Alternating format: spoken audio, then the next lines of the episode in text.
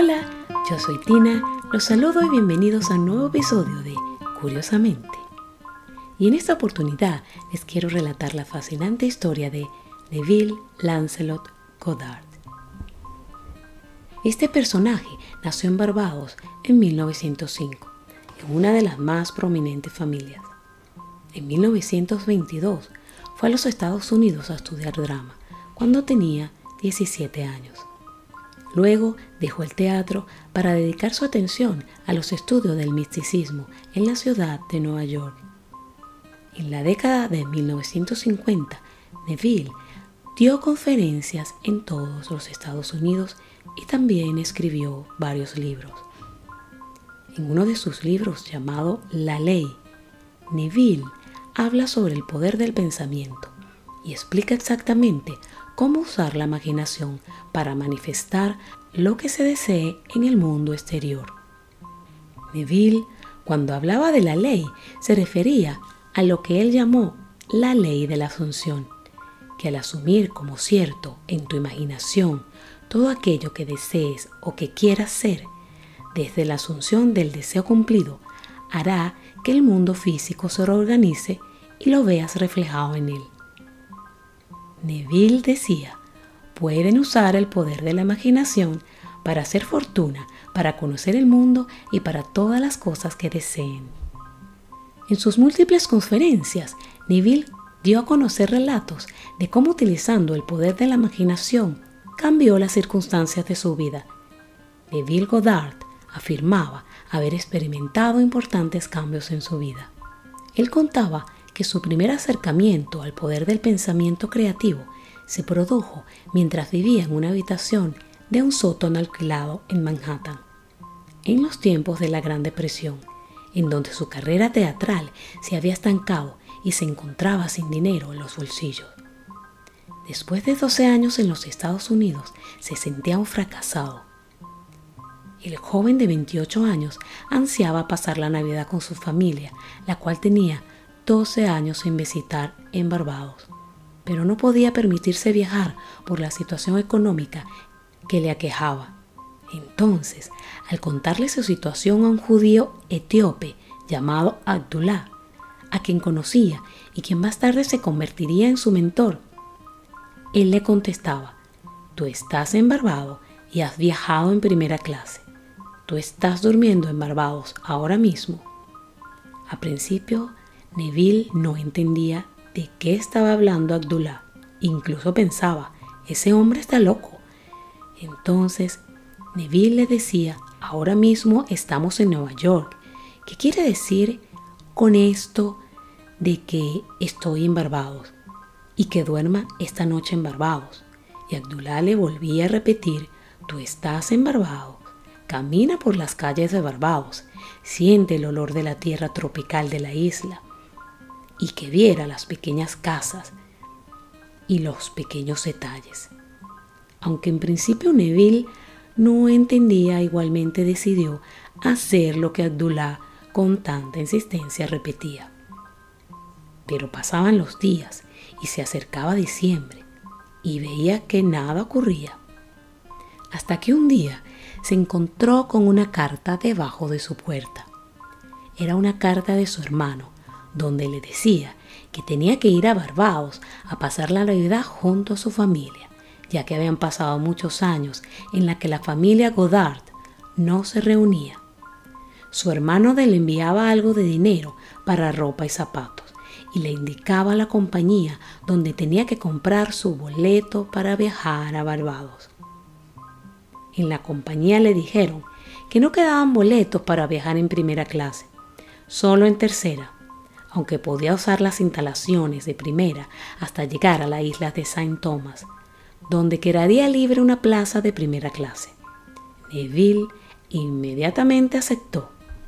Su alegría por viajar y ver su deseo realizado le hizo obviar ese detalle, y muy emocionado, Neville fue a contárselo a su maestro Abdullah, que ya tenía su boleto para ir a ver a su familia en Barbados y que ya tenía su deseo realizado. Quiso compartirlo con él, pero él le respondió, ¿quién te dijo que viajaras en tercera clase? Tú estás en Barbados y has viajado en primera clase. Bueno, resulta que cuando llegó el día del viaje de Neville y se acercó al mostrador para registrarse con sus boletos, le dijeron, Tengo buenas noticias para usted, señor Goddard. Alguien ha cancelado su viaje y usted irá en primera clase durante todo el trayecto. Finalmente, Neville cumplió su sueño. Viajó ese diciembre durante 10 días en primera clase a Barbados y pasó tres hermosos meses junto a su familia. Su maestro Abdullah le enseñó a vivir como si sus objetivos se hubieran cumplido y a mantenerse fiel a una idea. Le decía, no te conformes con poco, no manifiestes solo una parte. Tu imaginación es creadora y puedes crear todo lo que desees. ¿Por qué conformarse con menos?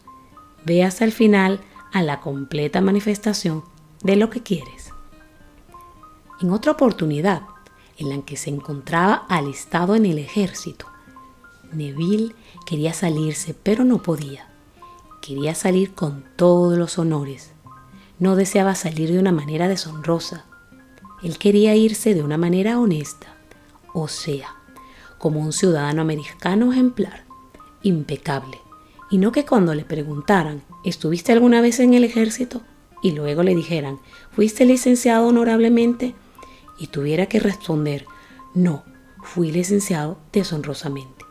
No quería eso en su historial, por lo tanto, no se escaparía del ejército, no abandonaría, pero quería salirse de él y salirse antes de que terminara la guerra y que fuera de manera honorable.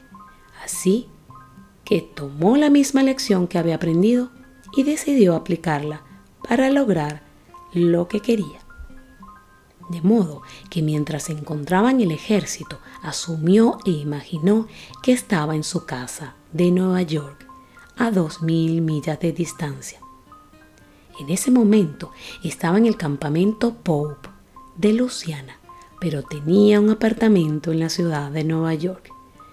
Así que mientras se iba a dormir en su pequeño catre, en las barracas en el campamento Pope, en su imaginación se iba a la cama de su casa en la ciudad de Nueva York. No de permiso, ni realizando alguna pequeña fuga, sino licenciado con todos los honores. Entonces se levantaba de su cama, imaginaria en Nueva York, Caminaba por todo su apartamento y veía todo lo que vería si estuviera allí. Su esposa estaba en la cama, su hija pequeña en la suya. El apartamento asumió una realidad cúbica. Luego, en su imaginación se levantaba de la cama, se asomaba por la ventana y contemplaba desde allí todo lo que se podía ver desde allí.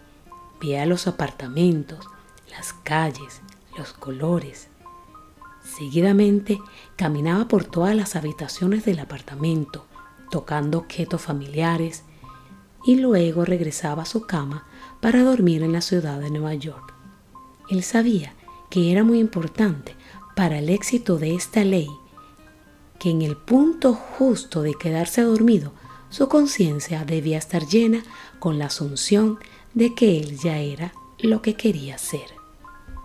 Neville días atrás ya había realizado su solicitud de licenciamiento y todos sabían que una vez realizada la solicitud y recibido la respuesta, fuese cual fuese, no había vuelta atrás, no había poder civil ni militar quien pudiera revocar la decisión tomada. Y en su caso, su petición había sido ya denegada. Pues bien, Curiosamente, al noveno día, después que Neville noche tras noche asumió su deseo cumplido, vinieron órdenes del cuartel general para que el soldado llenara una nueva solicitud para ser dado de baja. Poco tiempo después de esto, él fue ordenado a reportarse en la oficina del coronel. Durante la conversación, el coronel le preguntó si todavía estaba deseoso de salirse del ejército. Al recibir una respuesta afirmativa, el coronel dijo que él personalmente estaba en desacuerdo y que aunque tenía una fuerte objeción en aprobar la solicitud, había decidido ignorar estas objeciones y aprobarla. En unas pocas horas la solicitud fue aprobada y el soldado, ahora civil, se encontraba esa misma noche de regreso a su casa en Nueva York, licenciado honorablemente. Neville Goddard influyó en la vida de muchas personas a través de su enseñanza. Él tenía la convicción de que todos los hombres tienen el poder de crear la realidad, pero ese poder está dormido cuando se cree que no existe. Si asumes tus deseos y vives como si fuera cierto, ningún poder en la tierra podrá impedir que se convierta en un hecho. Neville Goddard. Bueno, y este es el final de esta poderosa e interesante historia. Gracias por escucharme y nuestro encuentro es aquí en una próxima entrega de Curiosamente.